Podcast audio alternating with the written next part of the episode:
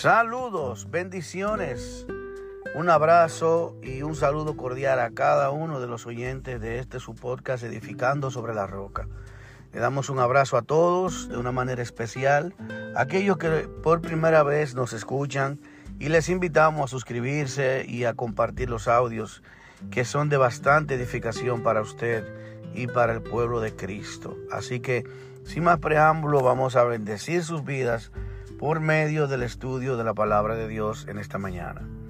Y el tema que vamos a tratar es al sonar de la séptima trompeta, el justo juicio de Dios. Al sonar de la séptima trompeta, el justo juicio de Dios. La esperanza de cada creyente está en la vida más allá de este mundo. Este mundo no es un lugar, es un lugar pasajero para todos los seres humanos. Esta es la principal razón para la que nuestra mirada y ciudadanía está en los cielos. Hay una necesidad imperante para vivir en el reino de Dios. Y es que esta carne no puede heredar el reino de Dios. Jesús lo dijo, carne y sangre no pueden heredar el reino de Dios. Por eso hay un evento que tendrá lugar una sola vez y tiene la finalidad de rescatar a los fieles que están vivos y a los fieles y a los que fueron fieles y están durmiendo esperando la resurrección de los justos. Bendito sea el Señor.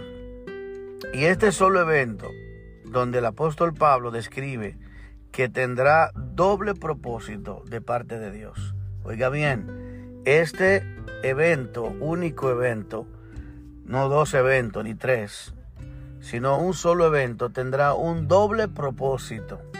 ¿Y cuál es ese doble propósito de parte de Dios? Lo vamos a describir.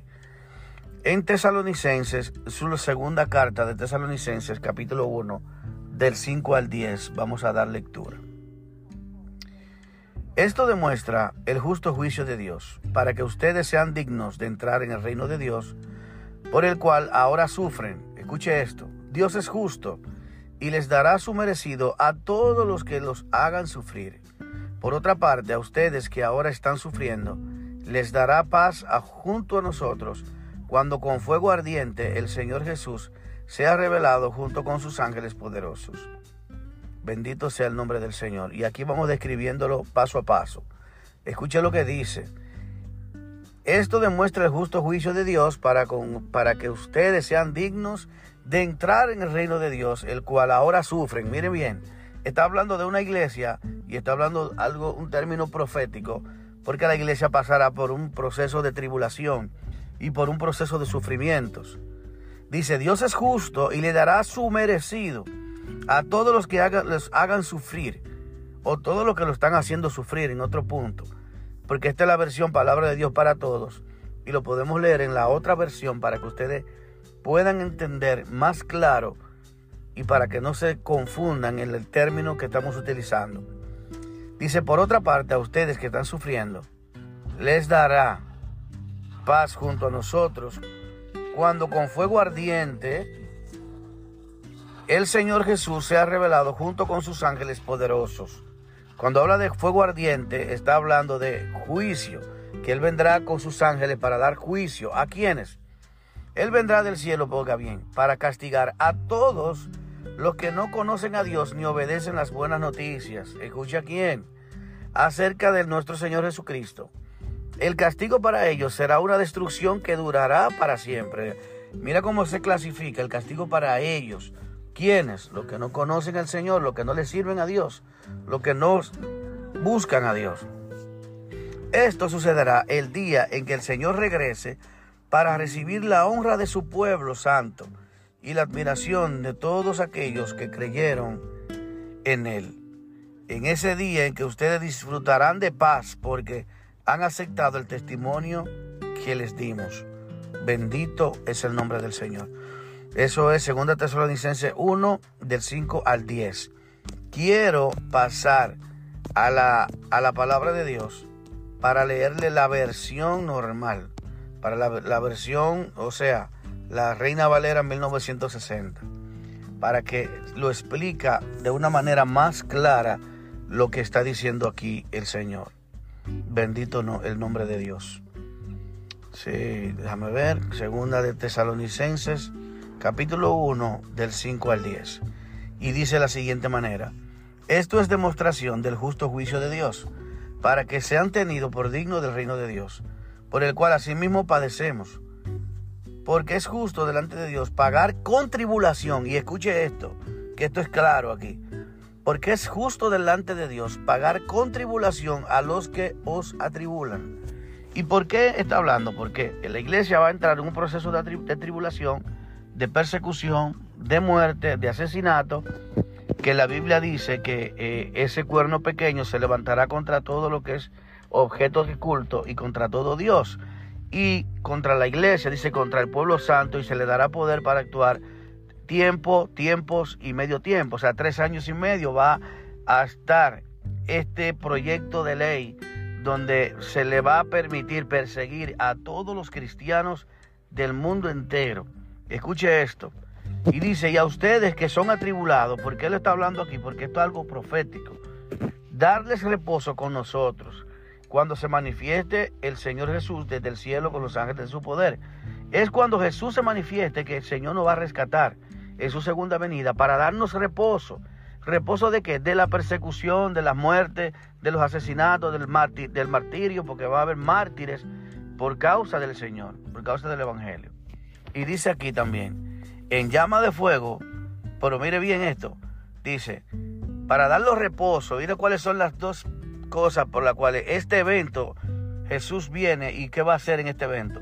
Primero, rescata a la iglesia de las manos del anticristo y del falso profeta, de la persecución y de la gran tribulación, ¿verdad? No se rescata. Y entonces, en ese momento, cuando la iglesia es puesta en un lugar seguro, dice que vendrán las nubes y sus ángeles que buscará sus escogidos de los cuatro vientos y estaremos, estaremos con nosotros, con el Señor, dice, porque el Señor mismo, con voz de mande, con voz de arcángel y con trompeta de Dios, descenderá del cielo. Y los muertos en Cristo, los muertos en Cristo que dice aquí Tesalonicense, está refiriéndose a dos tipos de muertos en Cristo. ¿Cuáles son esos dos tipos? Bueno, los que han muerto creyendo en el Señor y en la palabra de Dios, en las promesas de la palabra, desde el inicio, desde el primer hombre que creyó, hasta los muertos, que son el otro grupo, en la gran tribulación, los que murieron como mártires de la gran tribulación en ese momento. Escuche bien, todos los muertos en Cristo, en ese caso, entrarán esas dos, esos dos grupos que va a haber una sola resurrección de entre los muertos, o sea, una sola segunda resurrección, ya la primera resurrección, perdón, una primera resurrección que será esa, bendito sea el Señor, esa es la primera resurrección que dice el Apocalipsis. Bienaventurado y santo los que tienen parte en la primera tribulación, porque en la primera resurrección, porque la segunda muerte no tiene potestad sobre estos. hablando de la segunda muerte, está hablando de la condenación del infierno. Porque Hebreos 9:27 dice que está escrito que el hombre muera una sola vez y luego el juicio.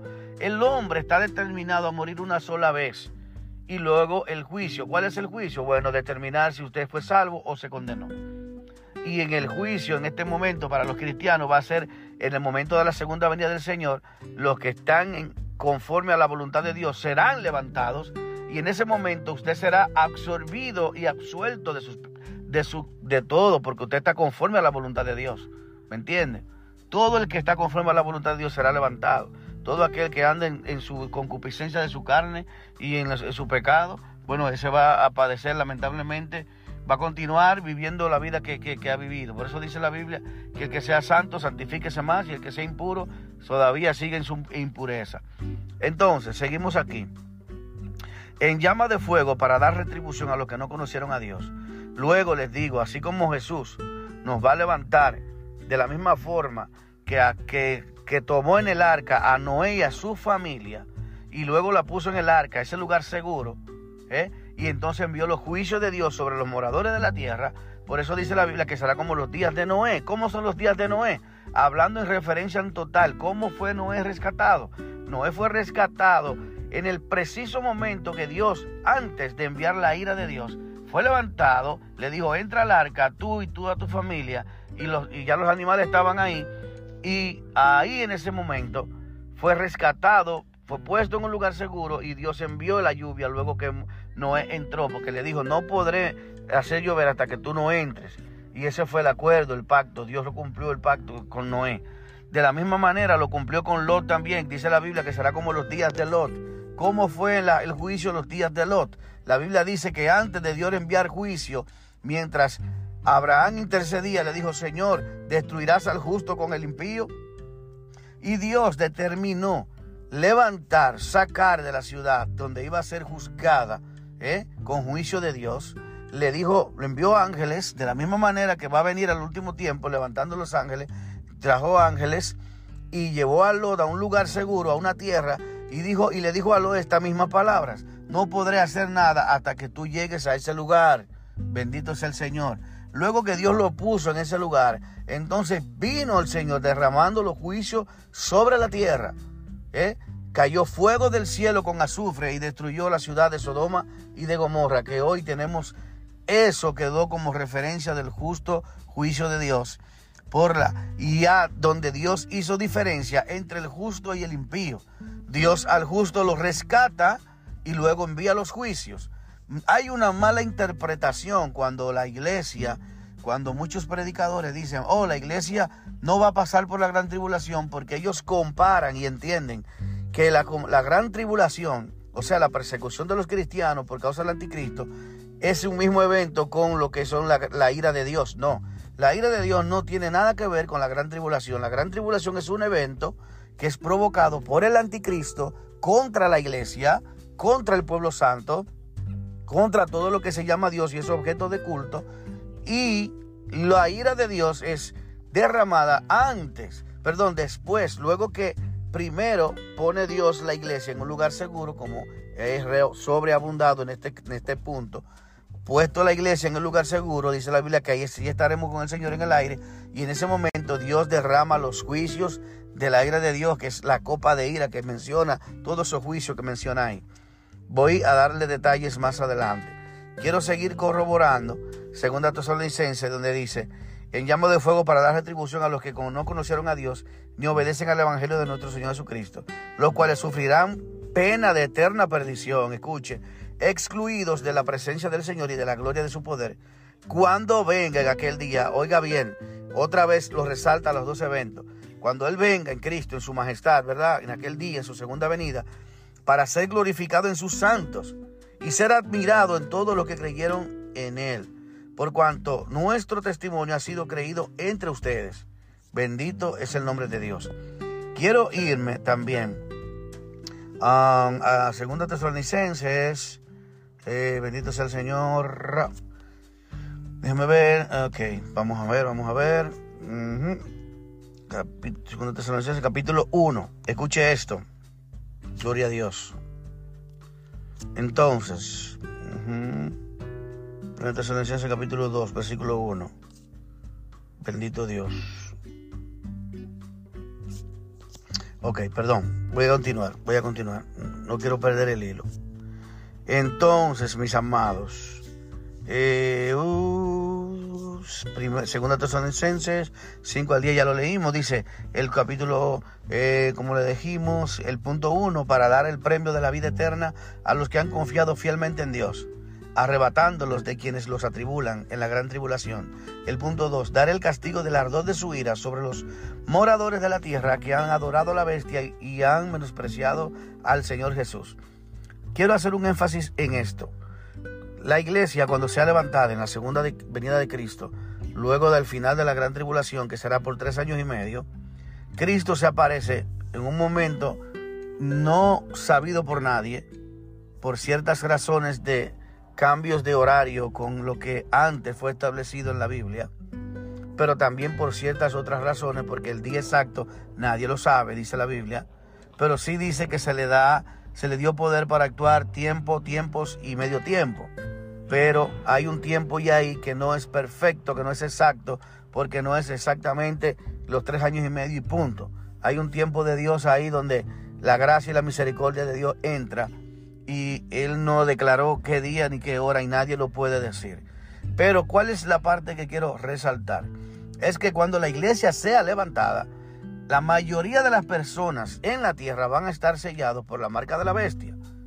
la mayoría, no todos, creo que no todos, porque quizás en algunos lugares remotos no, va, no van a estar sellados, pero todos aquellos que de una manera u otra estén sellados y hayan rechazado a Cristo ¿eh? Como Señor y Salvador, esas personas no tienen salvación, sino que sufrirán pena de eterna perdición. Dios derramará los juicios sobre el trono de la bestia y eso lo veremos en otro tema más adelante, porque quiero continuar. Primera de Corintios 15 del 51 al 52. Dice, dice esto. Pero escuchen este secreto. No todos moriremos, Pablo hablando, pero todos seremos transformados. En un abrir y cerrar de ojos seremos transformados. Esto sucederá al toque final de la trompeta, pues la trompeta va a sonar y los muertos serán resucitados en un cuerpo que nunca se pudre y todos seremos transformados. Bendito es el nombre del Señor. Tienen que ser transformados primero porque el cuerpo mortal que tenemos, carne y sangre, no pueden heredar el reino de Dios. Los vivos, los que quedemos vivos, como dice Pablo, porque pensaba que él podía, que Cristo podía venir en cualquier momento. O sea, podía venir la tribulación y él podía estar vivo y luego podía venir el Señor. ¿eh? Él pensó que pudo, que se contaba, porque él se estaba contando al escribir como, como vivo, lógicamente. Pues entonces, los vivos tienen que ser transformados de un cuerpo mortal a un cuerpo inmortal. De la misma manera que Cristo fue transformado cuando fue resucitado en un nuevo cuerpo.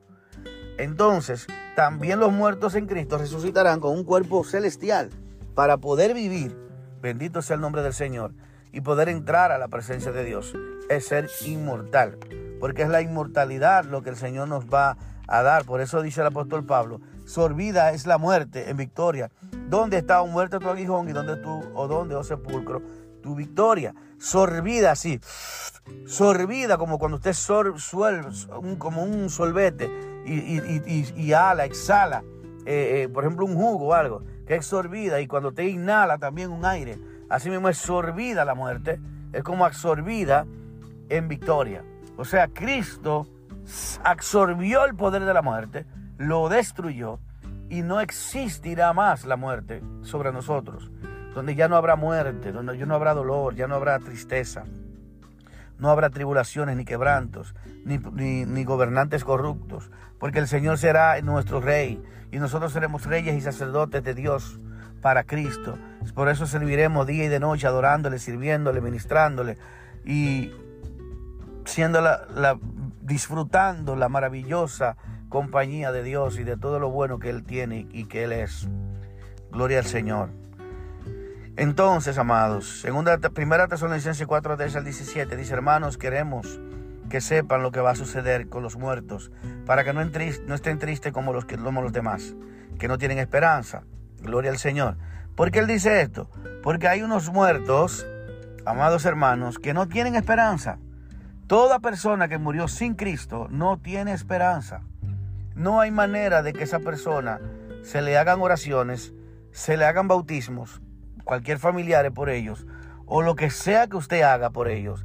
No, usted puede rogar lo que usted quiera por ellos. No existe purgatorio, no existe un lugar de, preámbulo que vaya al lugar de tormento. Ese lugar no existe. Cuando las personas pasen por el justo juicio de Dios, en el día del gran trono blanco, del juicio del gran trono blanco, cuando se determine, dice la Biblia en Apocalipsis 20:15, todo el que, que no se encuentre escrito en el libro de la vida será echado al lago de fuego. Bendito es el nombre del Señor. Ya no habrá forma de volver atrás. Si usted murió cristiano, sirviendo fiel a Dios, hay una esperanza bienaventurada que es Cristo, como la misma promesa que Jesús le hizo a todos los discípulos, a todos los que creen en Él, y lo demostró con evidencias en vida con Lázaro, cuando lo resucitó, y le dijo a Marta y a María que si creían podían ver la gloria de Dios. Y luego le confirmó que Él era la resurrección y la vida, y el que cree en Él, aunque esté muerto, vivirá. Hablando de la muerte, pero de su resurrección en el futuro, que Él tiene planeado para cada uno de los creyentes. Bendito sea el Señor en su segunda venida. Dice aquí, hermanos, seguimos leyendo. Creemos que Jesús murió y resucitó. De igual manera, Dios hará que todos aquellos que murieron y que creían en Jesús resuciten para estar con Él. Lo que anunciamos ahora es un mensaje del Señor. Lo que estemos vivos cuando regrese el Señor, nos iremos con Él. Pero los que hayan muerto irán antes de los que estén vivos. El Señor mismo vendrá de los cielos en este momento, en eh, perdón, en los cielos eh, irán los que estén vivos. El Señor mismo vendrá de los cielos. En ese momento dará su orden con voz de mando de arcángel. Sonará la trompeta de Dios y los que hayan muerto en Cristo resucitarán primero y luego nosotros los que estemos vivos en ese momento subiremos a las nubes con los resucitados para encontrarnos con el Señor en el aire y ahí estaremos y así estaremos, perdón, con el Señor para siempre. ¿Quiénes son esos muertos que han de resucitar en ese día? Veamos el orden divino de las escrituras. Apocalipsis 20 del 4 al 6 dice, vi tronos, después de después vi tronos y los que estaban sentados en ellos habían recibido el poder de juzgar.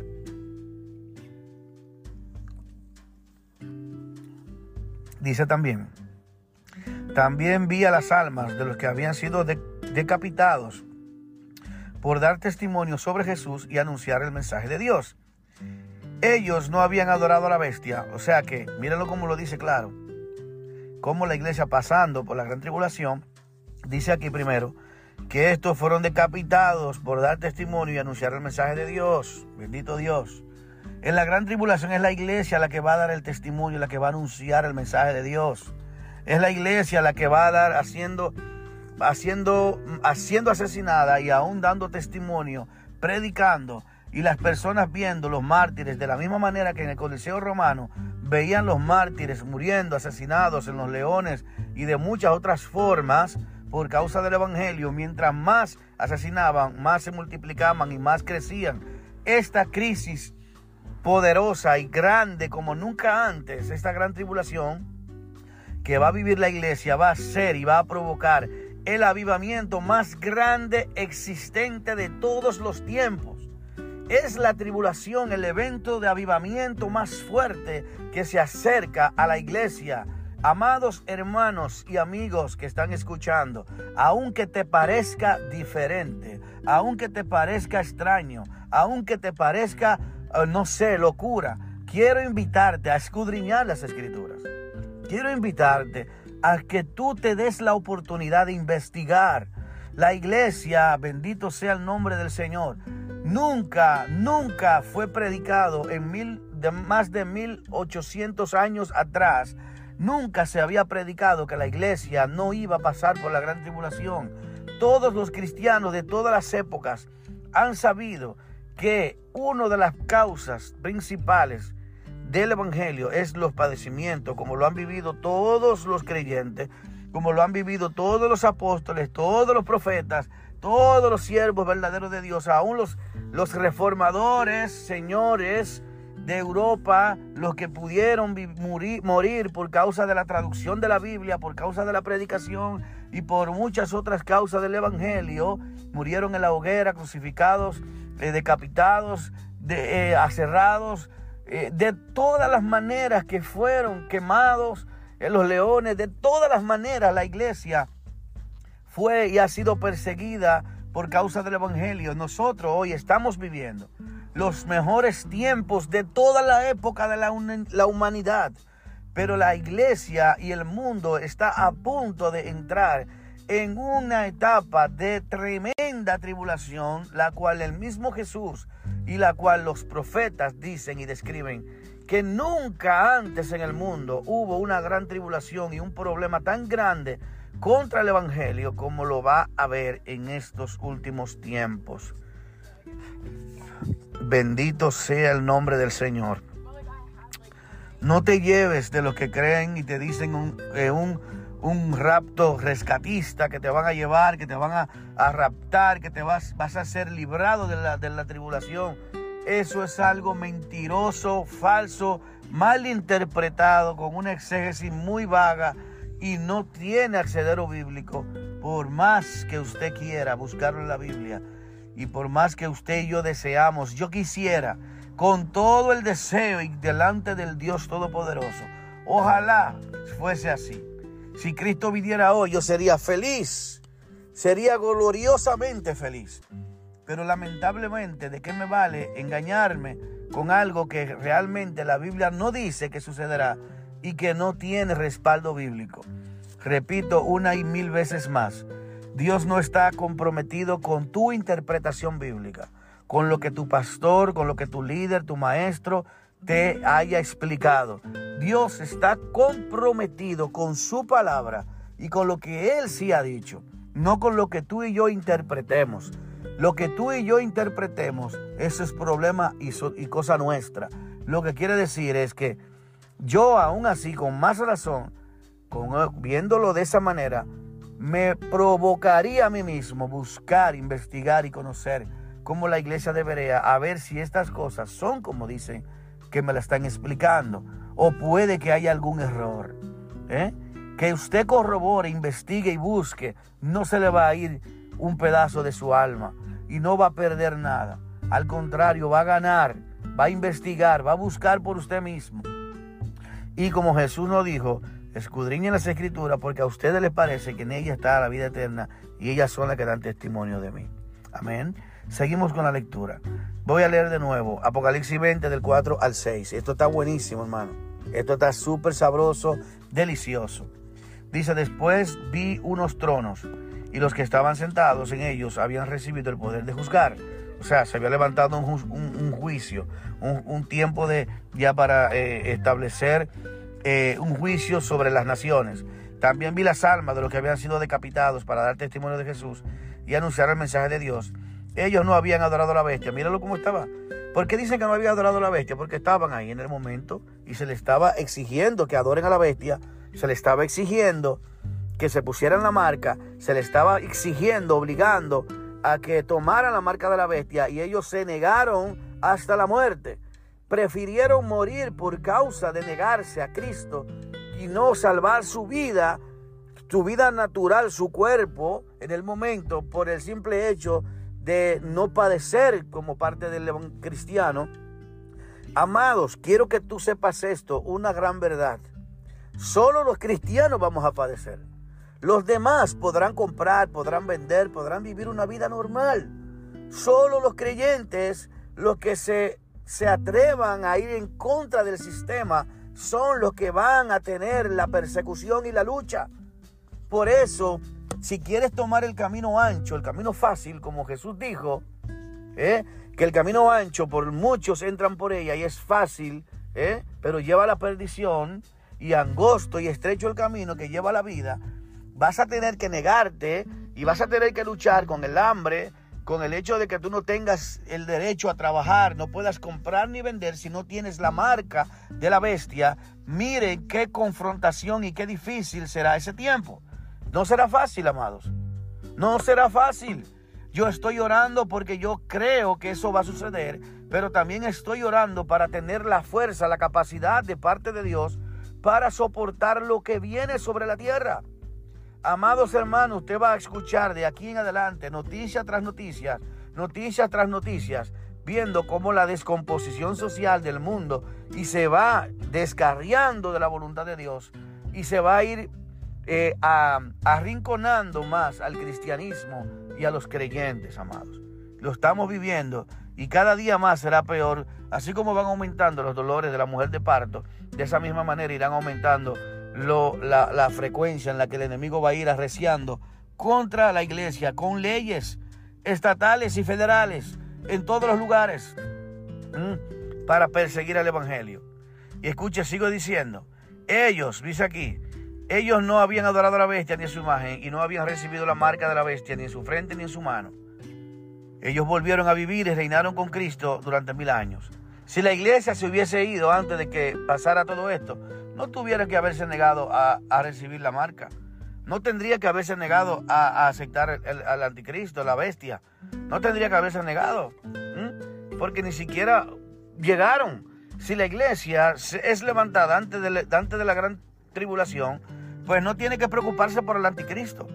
No tiene que preocuparse por la marca de la bestia. No tiene que preocuparse por negarse.